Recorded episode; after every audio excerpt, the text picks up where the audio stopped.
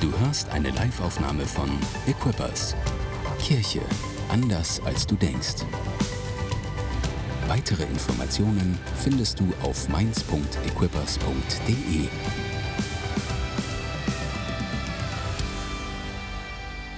Ich glaube an einen Gott, dem alles möglich ist.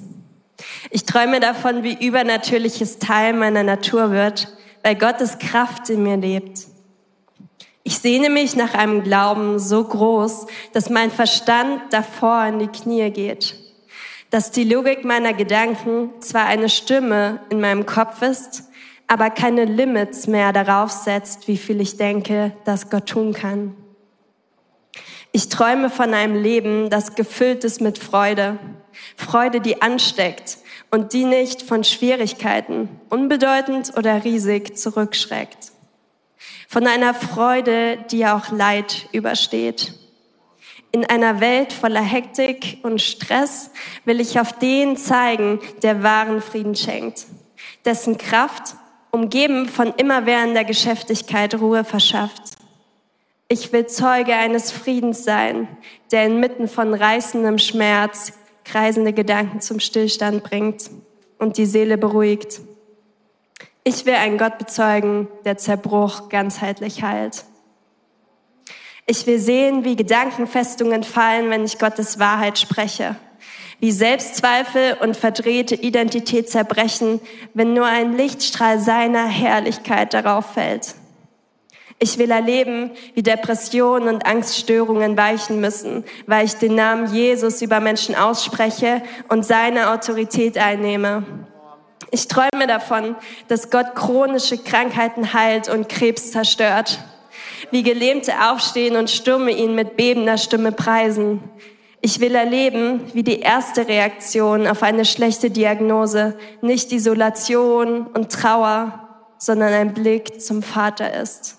Voller Vertrauen darauf, dass er, Jahwe Rapha, ein Gott ist, der heilt ich will Teil einer Generation sein, die furchtlos vorangeht und die ein Leben voller Leichtigkeit lebt. Eine Generation, die Problemen ins Gesicht lachen kann, weil sie den kennt, der schon darüber gesiegt hat. Ich will, ich will Teil einer Generation sein, die bekannt ist für ihren unvernünftigen, provokanten Glauben, der die Dunkelheit zittern lässt. Ich will eine Generation erleben, die einen Gott bezeugt, der allen okkulten und spirituellen Praktiken den Platz verweist, die auf den weist, dessen Macht jede dunkle Kraft in den Schatten stellt, aus dem sie gekommen ist, die einen Raum einnimmt und ihn erfüllt mit Gottes gleißender Herrlichkeit, sodass alles Falsche fliehen muss. Ich träume von einer Generation, die Freiheit von Süchten erfährt, die versteht, dass die Antwort auf jedes Verlangen keine Substanz, sondern allein Jesus ist. Ich will eine Generation prägen, die der Einsamkeit unserer Gesellschaft den Kampf ansagt.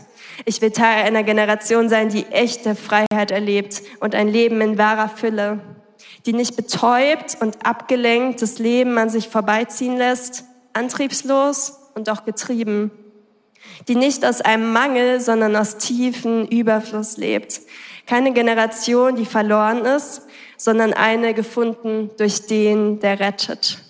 Er ist der Mächtige und meine Hoffnung liegt in seinem Namen, Jesus Christus.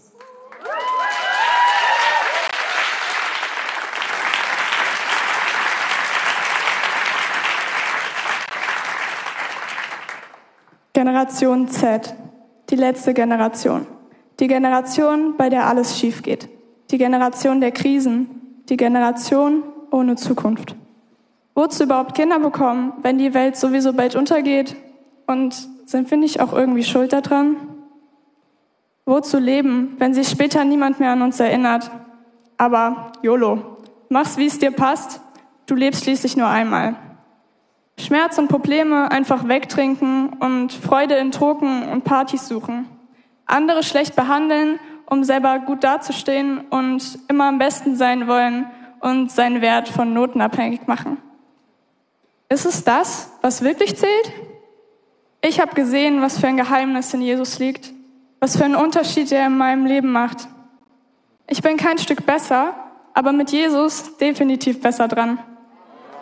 Besser dran, weil ich weiß, dass mein Leben einen Sinn hat und ich kein Produkt des Zufalls bin, sondern bedacht und mit Liebe geschaffen wurde von einem Gott, der mich kennt und mich sieht und mich bei meinem Namen nennt. Ich muss mich nicht fragen, wer ich bin, weil ich weiß, dass meine Identität in Jesus Christus liegt. Ich kann vergeben, denn mir wurde vergeben. Und ich kann lieben, denn ich werde geliebt. Ich zweifle mal nicht, wenn es mal nicht so läuft, weil ich darauf vertrauen kann, dass Gott einen guten Plan für mein Leben hat. Und ich habe keine Angst vor der Zukunft, weil ich weiß, dass für meinen Gott nichts so möglich ist. Dass keine Krise zu groß, keine Angst zu tief und keine Schuld zu schwer für ihn ist. Und ich will erleben, wie meine Mitschüler Jesus begegnen, wie ihre Herzen geheilt werden und wie sie Freiheit empfangen. Ich will hören, wie Lobpreis in den Hallen meiner Schule erklingt, wie wieder der Name des einzig wahren Gottes erhoben wird wie Tag für Tag Herzen berührt werden und Leben verändert werden, wie Schüler mit ihren Lehrern beten, wie Wertschätzung und Ehre herrscht, wie tiefe, echte Freundschaften entstehen. Ich glaube daran, dass meine Generation nicht verloren ist, dass Generation Z die Generation ist, die umkehrt, die hinterfragt und die Jesus nachfolgt. Ich glaube, dass es eine Zukunft für uns gibt und dass wir einen Unterschied auf dieser Erde machen. Und deshalb freue ich mich auf die Zukunft. Ich freue mich auf das, was kommt und auf die Abenteuer, die Gott für mein Leben hat.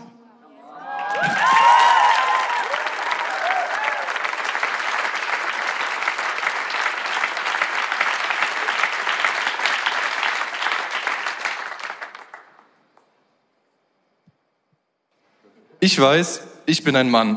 Ich mag es, draußen zu sein. Ich liebe es, kreativ und nerdy zu sein. Strategisches, strategisches Denken macht mir Spaß. Lesen eher nicht so. Ich hänge gerne einfach mal nur auf der Couch und schaue fern oder zocke eine Runde. Ich finde Kämpfen cool, ich mag es, mich mit anderen zu messen und darin besser zu sein. Tiefsinnige Gespräche tun mir richtig gut. Herausforderungen bereichern mein Leben und jeder Sieg fühlt sich gut an. Ich genieße es, mich am Wort Gottes zu stärken und vor ihm zu treten, so wie ich bin und ihm zu folgen. Aber auch Folgendes gehört zu mir. Ich bin oft alleine und rede mir ein, ich brauche niemanden. Ich versuche Dinge aus meiner eigenen Kraft zu machen und bin zu stolz, um mir helfen zu lassen. Mir fällt es schwer, Angst zuzugeben und kämpfe mit Versuchungen verschiedenster Art. Ich habe hohe Erwartungen an mich selbst und es frustriert mich, wenn ich diesen nicht gerecht werde. Ich suche Anerkennung, um mich gut zu fühlen. Wenn ich vor Problemen stehe, mache ich zuerst dicht. Mich selber zu überwinden, fällt mir schwer. Ich glaube, dass Gott mich zurüstet, um Männern zu dienen. Ich darf seit einigen Monaten eine Group leiten und ich feiere jeden einzelnen Abend, den wir haben. Ich spüre, dass in dem Herz jedes Einzelnen eine Sehnsucht ist, nach Gott zu suchen. Ich hoffe, dabei zu helfen, ein Leben zu führen, was Gott sucht. Ich träume davon, dass die Männer, für die ich Verantwortung habe, anfangen, in ihre Berufung zu kommen und zu erkennen, was Gott auf ihr Leben gelegt hat. Ich bin mir sicher, dass jeder von ihnen etwas Einzigartiges trägt und dass daraus Großes entstehen wird. Darüber hinaus träume ich von einer Armee von Männern, die sich nach Gott sehnt. Ich will sehen, dass Männer Verantwortung übernehmen. Ich selbst bin gesegnet mit einem Vater, der sich gut um seine Kinder gekümmert hatte. Aber ich kenne auch Menschen, die ohne aufgewachsen sind. Wenn Männer sich entscheiden, nicht mehr Vater zu sein, entsteht Zerbruch. Die Kinder dieser Männer sehen sich so oft nach, einem männlichen, nach einer männlichen Stimme und suchen danach. Ältere Männer, äh, ältere Partner, falsche Vorbilder, whatever. Die wenigsten suchen nach echter Hilfe. Meine Hoffnung ist, dass in Gottes Kirche ein Ort voller gesunder Väter ist. Männer, die gelernt haben, Verantwortung zu nehmen, die sich immer wieder neu dazu entscheiden, Vater zu sein, die durchziehen und bereit sind, jeden Preis zu zahlen für das Wohl der Familie. Und wenn ich über Väter spreche, meine ich nicht nur den klassischen Familienvater, sondern ich denke absolut, dass wir geistliche Väter brauchen, und zwar dringend. Männer, die Verantwortung in seiner Kirche nehmen, Männer, die das Reich Gottes bauen. Männer, die Freundschaften untereinander pflegen, aber auch in andere Männer investieren. Männer, die in Generationen investieren. Männer, die schon tausendmal gefallen sind, aber immer wieder aufstehen. Wenn ich an Männer denke, dann sehe ich ein Bild von einem Krieger, der blutig mitten auf einem rauchenden Schlachtfeld steht. Er ist verletzt und erschöpft von dem Kampf. Doch die Schlacht ist gewonnen und alles, was zählt, ist, dass er wieder aufsteht. Meine Hoffnung ist, dass Männer aufstehen und anfangen zu kämpfen. Egal welche Rückschläge kommen werden, sie werden immer einmal mehr aufstehen. Diese Männer haben gelernt, Gnade über ihre Vergangenheit anzunehmen und die Vergebung aussprechen gegenüber denen, durch die sie verletzt wurden. Männer, die eine tiefe freundschaftliche Verbindung zu anderen haben, um gemeinsam unterwegs zu sein. Sie haben gelernt, integer zu sein. Sie bleiben im Kampf, kämpfen diesen und feiern die Siege zusammen. In Sprüche 27, 17 steht, Eisen schärft Eisen, ebenso schärft ein Mann den anderen. Genau das ist es, was ich sehen will. Ich sehe Hoffnung für starke Männer.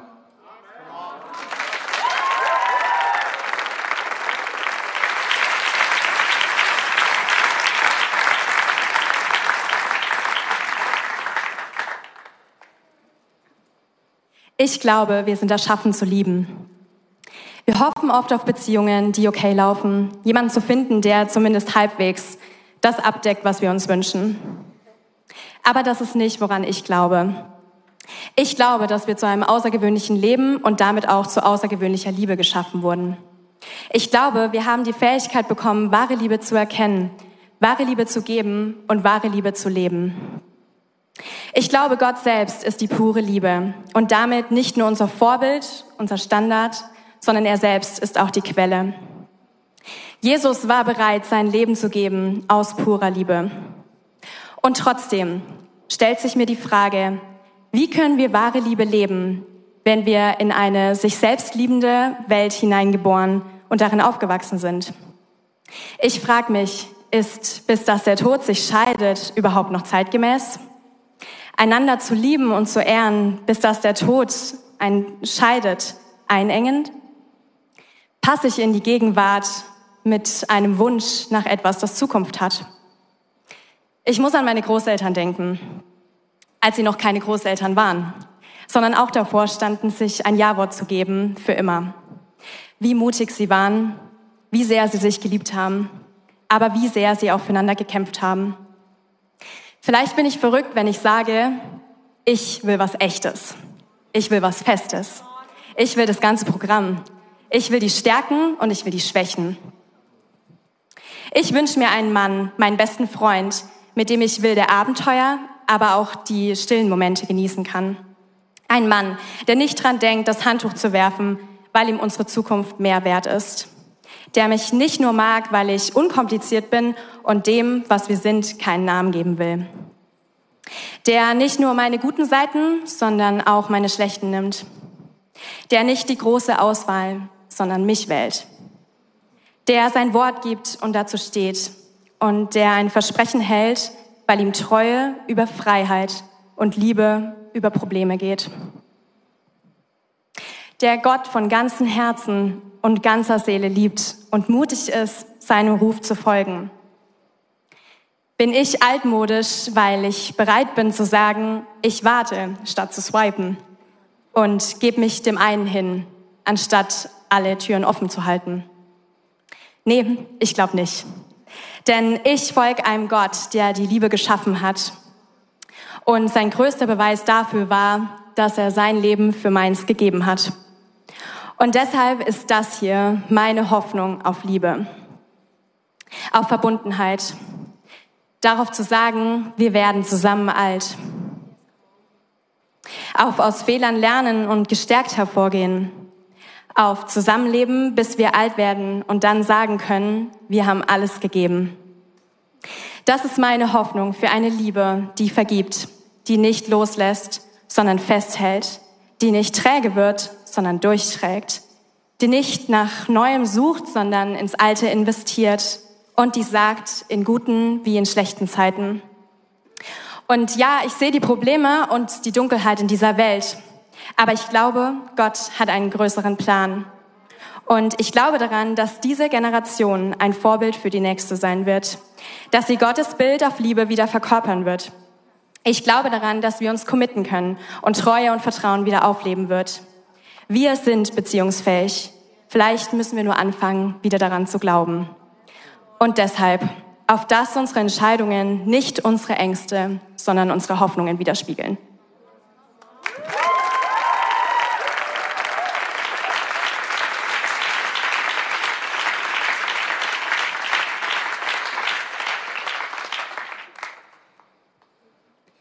Ich träume davon, dass meine Generation in ihrem Beruf und Karriere aufblühen wird und sich neue Leidenschaften entfalten und Freude im Beruf entsteht. Ich sehe einen Arbeitsplatz, an dem sich Menschen täglich in Liebe und Anerkennung begegnen und eine Atmosphäre der Positivität spürbar ist. Hoffnung wird unsere Berufs- und Karrierewelt überschwemmen. Arbeitsdepression weichen und die Motivation, einen Unterschied zu machen, neu aufflammen.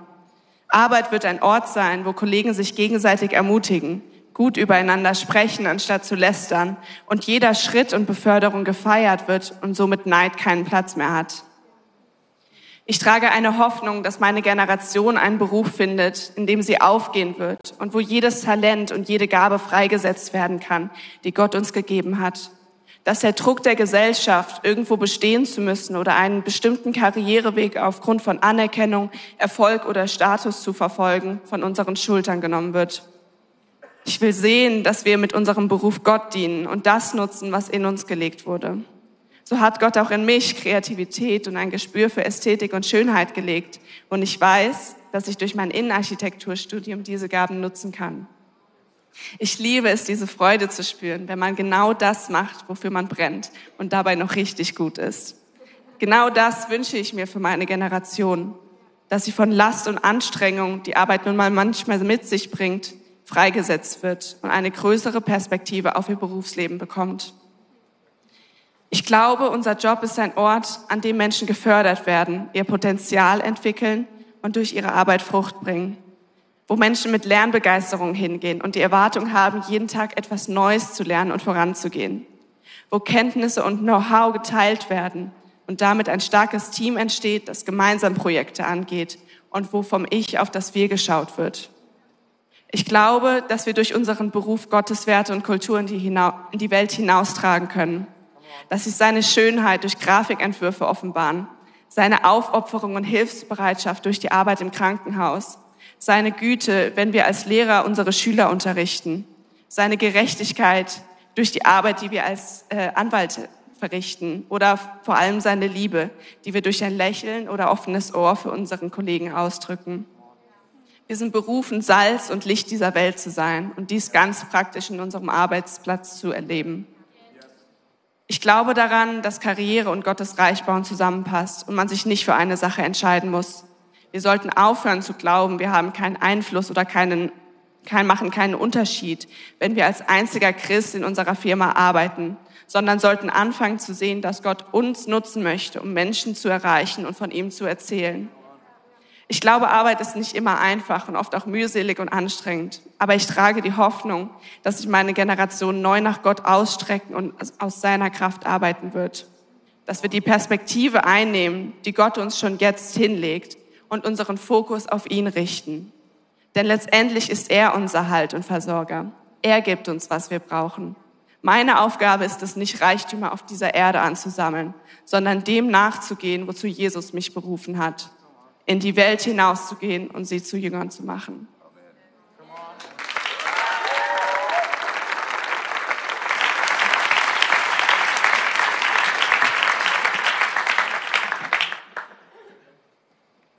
Zu Beginn meines Studiums bin ich in diese Church gekommen. Und umso mehr ich am Dienen war und einfach involviert war, habe ich gemerkt, wonach ich mich sehne. Nach Kirche. Kirche, die meine Generation erreicht. Daher dreht sich die Zukunft, die ich sehe und mir erhoffe, um Kirche. Wenn ich auf die nächsten 20 Jahre dieser Kirche blicke, dann sehe ich 20 Jahre voller Wunder, voller Zeugnisse, wo Gott Unmögliches gemacht hat, voller Geschichten von Menschen, die sich hier für ein Leben mit Jesus Christus entschieden haben, voller Stories von Menschen, die sich gepflanzt haben in diesem Haus, Menschen, die ihre Berufung entdeckt haben und hineingetreten sind. Und das nicht nur in dieser Church, sondern in jeder einzelnen, die aus diesem Haus entsprungen ist.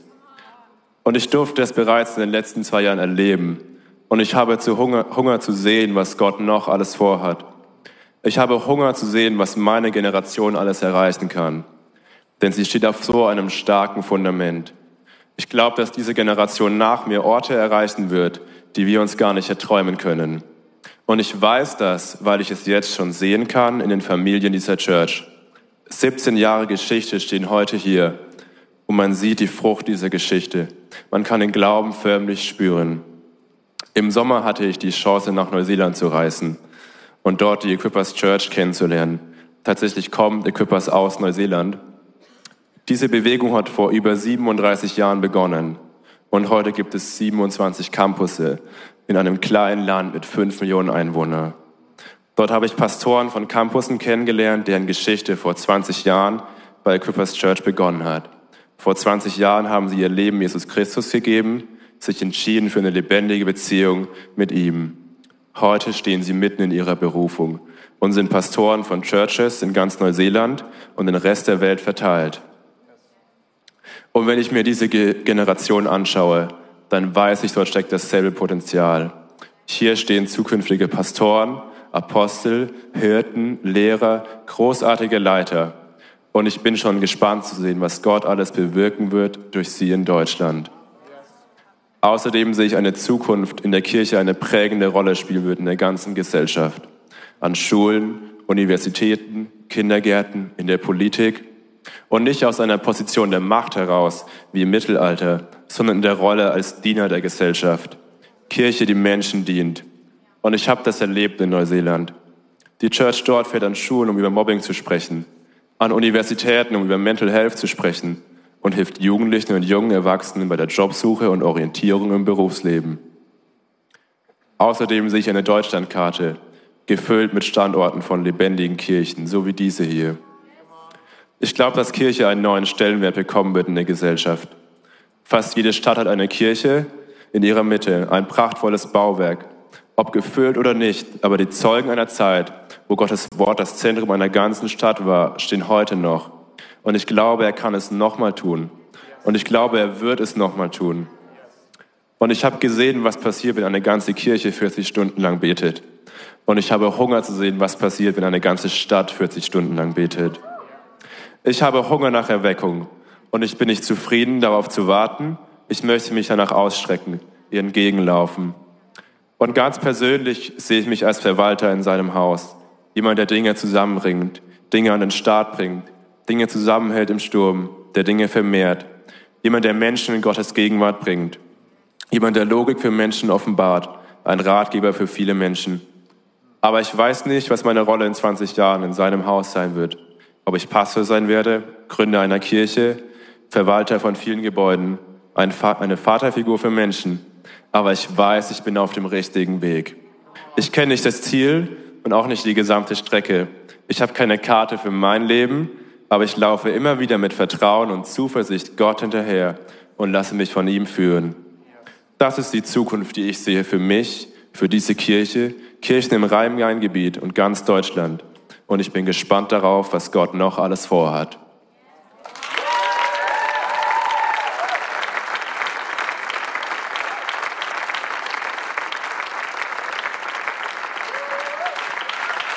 cool.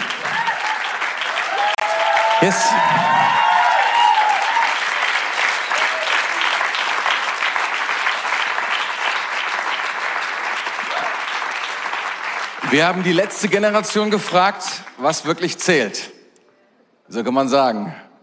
Und haben sie gebeten, dass sie, ah, als erstes haben, haben wir sie gebeten, was sie sehen, jeder sieht und und dann haben wir sie gebeten, dass, es, dass sie es quasi ein bisschen aufteilen. Deswegen hat jeder etwas, einen Aspekt genommen von dem, was sie alle sehen. Und wir haben sie gebeten, dass sie kühn sind, dass sie edgy sind, dass sie vielleicht ein bisschen zu weit gehen an manchen Punkten, aber das war großartig, oder? Das war richtig cool. Vielen, vielen Dank für, was ihr gesagt habt, für eure prophetischen Inputs. So cool. Dankeschön, ihr Lieben. Es war schon fast eine eine Proklamation, oder? Kann man, kann man so sagen, ne? Die letzte Generation, was wirklich zählt, das ist unser Thema. Darin predigen wir heute. Und wir haben gehört, was die letzte Generation glaubt, was wirklich zählt. Wir werden alle sterben. Die Frage ist, wofür werden wir leben?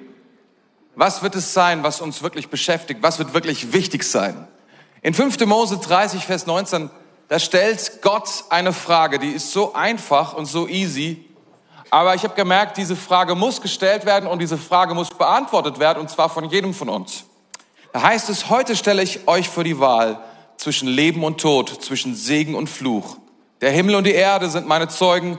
Wählt doch das Leben, damit ihr und eure Nachkommen am Leben bleiben. Es hört sich so easy an, eigentlich äh, selbstverständlich, klingt einfach. Wir haben die Wahl zwischen Leben und Tod, zwischen Fluch und Segen. Wähle das Leben. Wähle das Leben. Und ich glaube, dass diese, dieser Vers so aktuell ist wie vielleicht schon lange nicht mehr. Es ist nicht selbstverständlich, dass Menschen das Leben wählen und sagen, das ist, was ich will. Gott will, dass wir das Leben wählen. Dass wir sagen, nicht der Fluch, es ist nicht Gottes Herz, dass das auf uns kommt. Gottes Herz ist es, dass Segen auf unser Leben kommt. Amen.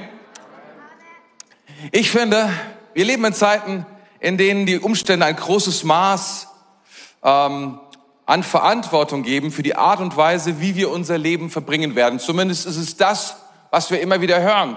Letzte Woche habe ich darüber gesprochen, über die letzte Generation, eine Organisation bei uns, die uns sagt, die Umstände sind, sind verantwortlich für die Zukunft der letzten Generation. Was auch immer wir tun in diesen Umständen, das wird das Maß von Leben sein, was wir haben können. Andere Organisationen sagen Ähnliches. Sie sagen, wenn wir etwas nicht wenn wir etwas nicht tun oder ändern, dann werden wir ein schlechtes Leben haben. Ich glaube, Kriege und andere Umstände sprechen eine ähnliche Sprache. Aber die Bibel sagt etwas anderes. Die Bibel sagt, wähle. Jeder für sich wähle, was du, was du tun möchtest. Lebe, wähle das Leben. Wähle den Segen. Das ist, was Gott sagt. Amen. Du hast die Wahl. Ich will auch sagen, hey, was ist, wenn wir wenn die Dinge nicht so laufen, wie wir sie uns wünschen. Wir hatten jetzt nicht alle Themen, die wichtig sind und nicht alle Themen, die zählen, aber was ist, wenn du kein Haus bauen kannst? Das sind momentan die großen Drohungen oder die großen Erzählungen. Es ist viel zu teuer, ein Haus zu bauen. Wir können uns keine Wohnungen mehr leisten. Wir können dies oder jenes nicht mehr tun. Was ist, wenn du keine Fernreisen mehr machen kannst, weil die Preise für die Flüge so, so teuer werden, dass es nur noch ganz wenige Leute tun können? Kannst du weiterleben? wenn du niemals in Neuseeland warst? Kannst du weiterleben, wenn du niemals den Äquator überquerst? Manche Leute fragen sich das. Und sie denken, ah, was für ein elendes Leben, wenn das nicht passiert. Vor kurzem, gerade diese Woche, ging ein TikTok-Video, hat die Runde gemacht über eine Person, die gesagt hat, es ist einfach nicht lebenswert, mit 35.000 Euro Jahresgehalt ins Berufsleben zu starten. Fast unmöglich. Was kann man tun? Was ist aber, wenn es so ist? Was ist, wenn es sogar weniger ist und du weniger verdienst? Was ist, wenn du nicht deinen Traumpartner bekommst? Oder du vielleicht feststellst nach einer Woche oder nach, der, nach den Flitterwochen, die Person ist so normal, wie du dir das gar nicht vorgestellt hast. Und das, was eigentlich passieren sollte, dass, die, dass das Glück in dein Leben fließt, in Übermaß ist irgendwie nicht eingetreten. Was ist dann? Was passiert dann? Was ist, wenn du trotz all deiner Bemühungen und trotz deiner harten Arbeit doch kein Influencer wirst? Und dir eben nicht die Tausenden von Menschen nachfolgen und voll, voll abfeiern für jede Weisheit, die du von dir gibst. Sondern wenn du einfach ganz normal, wie soll ich sagen, 300 Follower hast, was ist normal bei Instagram? 400, was denkst du? 200 ist eigentlich normal. Wenn man nichts postet, ist 200 normal. Wenn man postet, wie viel dann? Sehr interessant für mich. Alright, alright, alright. Du kennst dich aus. Ich merke schon, ich merke schon. Das ist gut. Was ist, wenn, wenn bestimmte Dinge, bestimmte Hoffnungen, von denen wir glauben, dass sie, dass, dass wir einen Anspruch auf diese Dinge haben, nicht in unserem Leben eintreffen? Wählen wir immer noch das Leben? Oder glauben wir, dass wir dass wir eigentlich gar nicht weiterleben können, wenn wir diese eine Sache im Leben nicht bekommen, von der wir gehofft haben, dass wir sie bekommen. Was ist, wenn wir nicht 100% gesund sind? Wenn etwas da ist, was uns immer wieder daran erinnert, dass wir sterben werden, dass das Leben unangenehm ist, dass es Schmerzen gibt in unserem Leben. Was ist dann? Werden wir das Leben wählen? Werden wir sagen, wir wählen den Segen, wir glauben dir, Gott, mehr als den Umständen? Es gibt ich glaube manchmal, wir, wir glauben den Umständen und den Situationen, in denen wir uns gerade befinden, zu viel. Berühmte geistliche Leiter, Erfinder, Pioniere beschreiben, Jetzt habe ich hier was aufgeschrieben, was ich tun wollte und habe das vorgelesen, was natürlich ein Unsinn ist.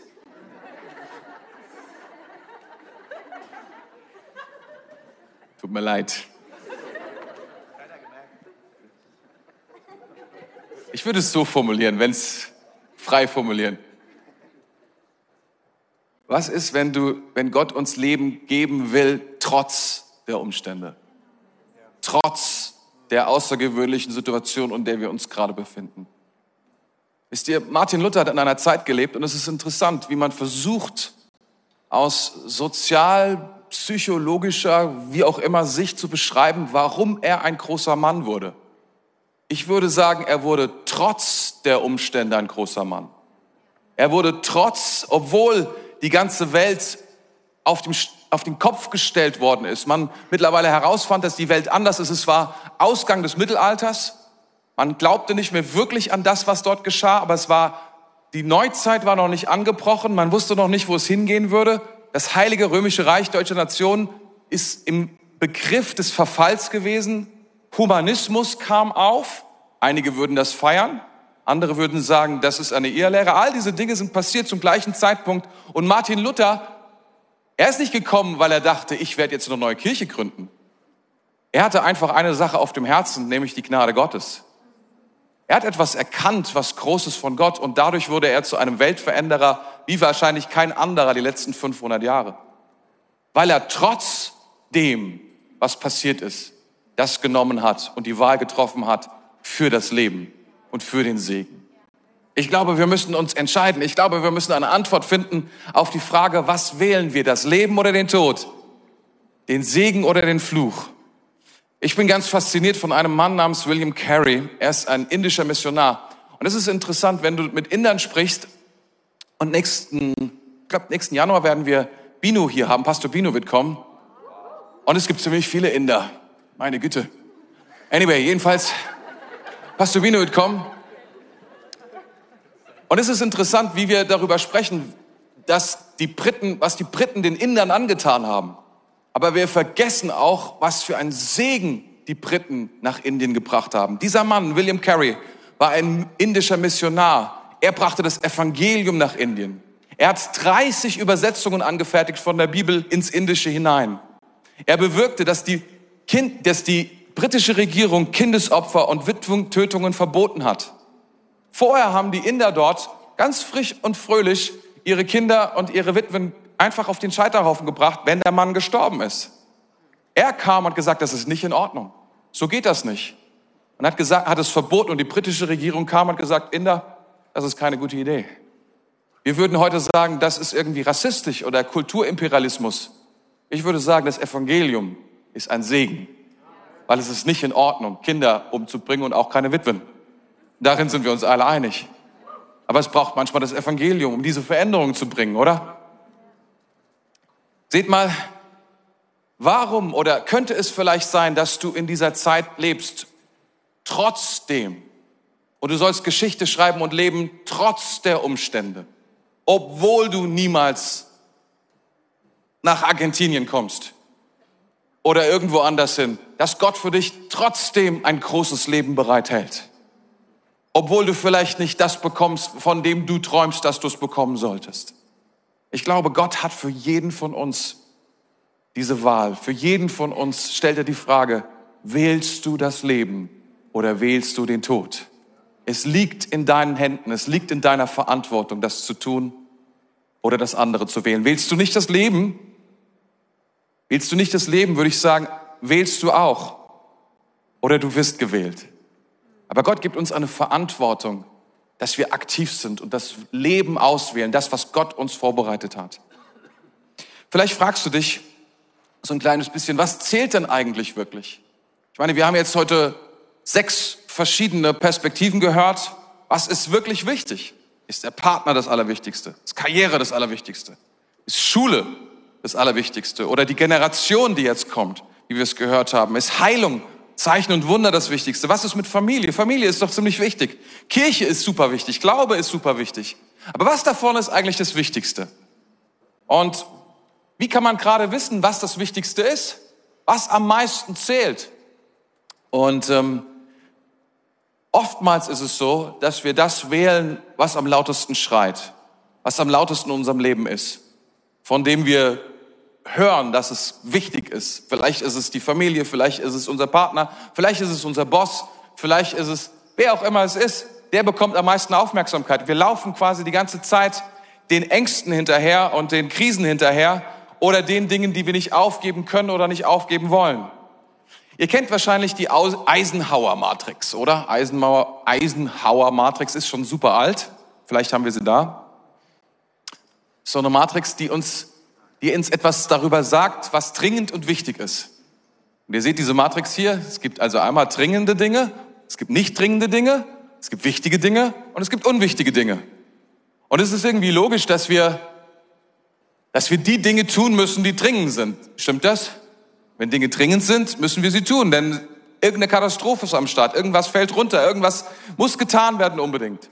Und dann gibt es Dinge, die wichtig sind, die wirklich wichtig sind in unserem Leben. Und meistens ist es so, dass wir den Dingen folgen, die dringend sind und nicht wichtig.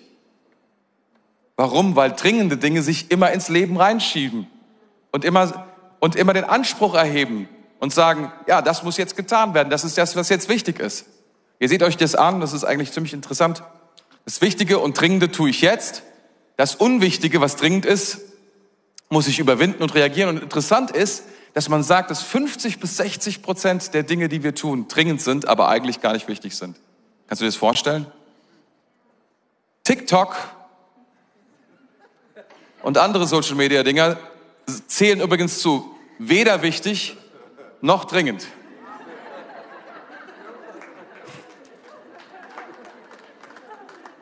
Ich glaube, dass diese Zahlen veraltet sind. Für manche von uns zumindest. Aber es ist nur eine persönliche Bemerkung. Wer weiß das schon so genau?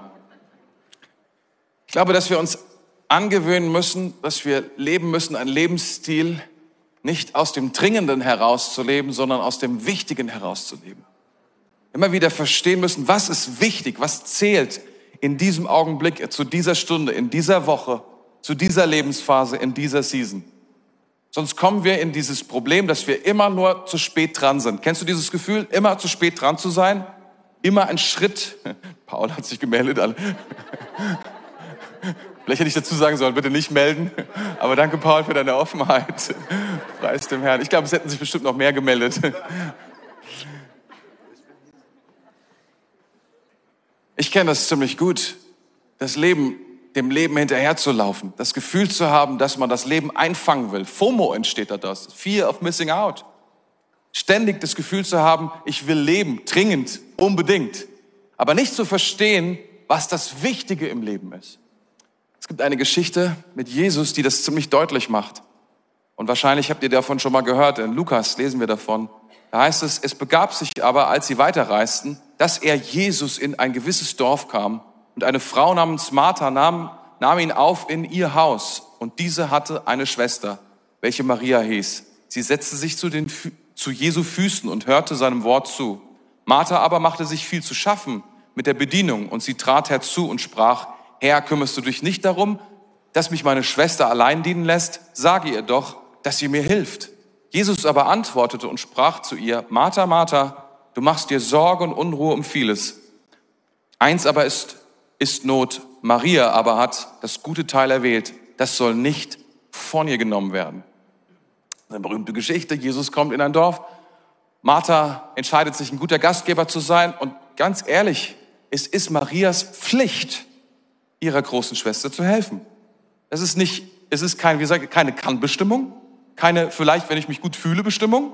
Das können wir so alles nur gut nachvollziehen. Na, ich habe keine keinen Bock, meiner Schwester zu helfen. Kein Problem. Das war damals anders. Okay, es war einfach nicht drin, diese Entscheidung so zu treffen. Aber sie hat in diesem Moment etwas erkannt. Es ist dringend, meiner Schwester zu helfen. Aber hier ist etwas von so immenser Wichtigkeit, von so einer, von so einer Tragweite, wie man sich es gar nicht vorstellen. Jesus Christus kommt in mein Haus. Nichts ist wichtiger als das. Nichts kann das schlagen, eine Entscheidung zu treffen, zu sagen, es mag dringend sein, ich mag dafür richtig Ärger bekommen. Ich werde die Konsequenzen tragen. Aber das ist egal, denn das ist wichtiger. manchmal in unserem Leben müssen wir vielleicht so eine Entscheidung treffen und sagen, wir werden viele Nachteile, es wird viel runterfallen, aber das ist wichtiger. Ich glaube, wir sollten leben nach dem, was zählt und nicht nach dem, was uns antreibt. möchte dir drei Tipps geben, um irgendwie dein Leben zu ordnen und zu entscheiden, was wirklich zählt. All diese Dinge, die wir aufgezählt haben. Und seien wir ganz ehrlich, natürlich könnte ich jetzt ganz easy sagen, weißt du, am Ende des Tages, Jesus ist das Wichtigste, Amen und ich gehe. Und damit habe ich auf jeden Fall gewonnen, weil es stimmt. Aber vielleicht ist es nicht ganz so einfach manchmal, die Dinge miteinander zu verbinden. Und Jesus gibt uns das Leben, damit wir es leben. Damit wir Karriere machen, damit wir einen guten Partner haben, damit wir Kinder haben, damit wir Familie haben, damit wir unser Haus genießen, damit wir in den Urlaub fahren. All diese Dinge sind nicht unwichtig. Sie sind nicht vollkommen egal. Aber sie haben eine Zeit, sie haben einen Ort, sie haben eine Priorität, sie haben etwas, vielleicht haben wir sie auch nicht. Und eine Weisheit darüber zu bekommen, was es bedeutet, ist nicht schlecht, oder? Hier sind ganz schnell in 45 Sekunden drei, ja, was soll man machen? Heute bin ich nicht dran schuld. Die sechs waren es heute. Die haben, äh, nee, nee, was, nur Spaß. Drei Dinge, ich will sie wirklich nur nennen, aber ich glaube, sie sind wirklich wichtig weil sie wirklich auf Gottes Herz liegen. Lebe aus Gottes Wort. Lebe aus Gottes Wort heraus. Seit 20 Jahren lebe ich auf drei Worten. Baue mein Haus. Und dann habe ich Gott gefragt, was sagst du mehr als das? Und dann kam das Wort Erweckung. Baue mein Haus und Erweckung. Und so läuft unser Leben manchmal auf dem, was Gott sagt. Und ich will dir etwas sagen, da ist mehr Kraft in dem, was Gott sagt, als in allem anderen, in allen anderen Stimmen, wie du dir vorstellen kannst. Was sagt Gott in dein Leben hinein? Was ist das Wort, auf dem dein Leben läuft, auf dem dein Leben funktioniert? Was ist, was Gott sagt und in dein Leben hineinstellt? Amen. Zweitens, lebe aus deinem Lobpreis.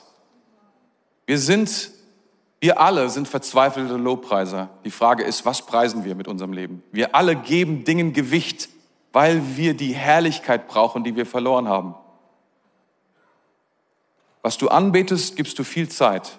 Was du anbetest, gibst du viel Ressourcen. Was du anbetest, gibst du viele Gedanken. Worüber denkst du den ganzen Tag nach? Sex? Geld? Worüber denkst du den ganzen Tag nach? Klamotten? Es kann so trivial sein, oder? Es kann so einfach sein. Deine Frisur? Worüber denkst du den ganzen Tag nach? Das ist, was du anbetest. Das ist, wem du Kraft gibst. Das ist, was du, von dem du dir erhoffst, Schönheit zu bekommen und Herrlichkeit. Die Bibel sagt, die einzige Sache, die uns niemals zerstören wird, wenn wir sie anbeten, ist Jesus Christus. Weil er uns wirklich liebt. Alles andere wird nicht uns bringen, was wir hoffen zu, zu bekommen davon. Wird nicht funktionieren. Lebe aus Anbetung, aus der Anbetung deines Gottes. Und drittens, wir haben noch Platz für Nummer drei, auch wenn wir 1,44 drüber sind. Preis dem Herrn, wir machen heute mal Demokratie. Gut, es ist auch jetzt nicht wirklich so, als ob es mich interessiert, aber.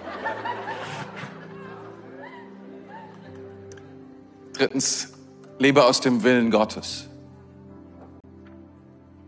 Jesus hat mal gesagt in Johannes 4,34, da erklärte Jesus, meine Nahrung ist, dass ich den Willen Gottes tue, der mich gesandt hat und sein Werk vollende. Meine Frage ist, lebst du in den bestmöglichen Umständen oder lebst du aus dem Willen Gottes heraus? Nicht immer sind die Umstände prima.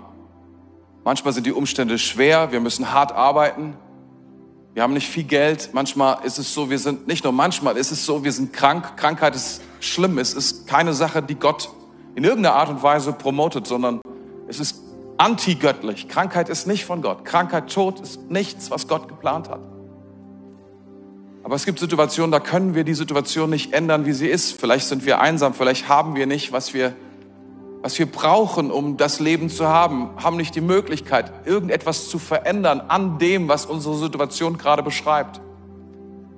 Aber meine Frage ist, was ist der Wille Gottes in dieser Situation? Was will Gott mit dir tun, was gerade mit deinem Leben passiert? Krankheit ist etwas Schlimmes. Und es ist manchmal leicht zu sagen, Ja, wenn der Wille Gottes ist, dass ich diese Erde verlasse, er hat ja eine bessere Zukunft für mich im Himmel. Und es stimmt. Aber der Wille Gottes könnte auch sein zu sagen, kämpfe, kämpfe, glaube, bete, bleib bei mir. Zeig den Menschen um dich herum, dass der Tod nicht das letzte Wort hat. Zeige den Menschen um dich herum, dass ich der Herr des Lebens bin. Hoffe. Folge mir nach, auch in deinen letzten Tagen, mit all deiner Kraft, mit all deiner Leidenschaft, mit all deiner Liebe. Gib nicht auf. Was ist der Wille Gottes? Lebe aus dem Willen Gottes.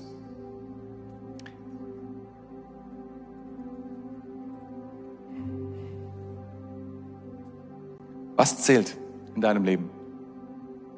Was zählt wirklich? Was sind die Dinge, die jetzt dran sind, die jetzt in dein Leben gestellt hat? Was sagt das Wort Gottes? Was betest du an? Lebe aus der Anbetung und lebe aus seinem Willen. Danke fürs Zuhören. Weitere Informationen findest du auf mainz.equippers.de.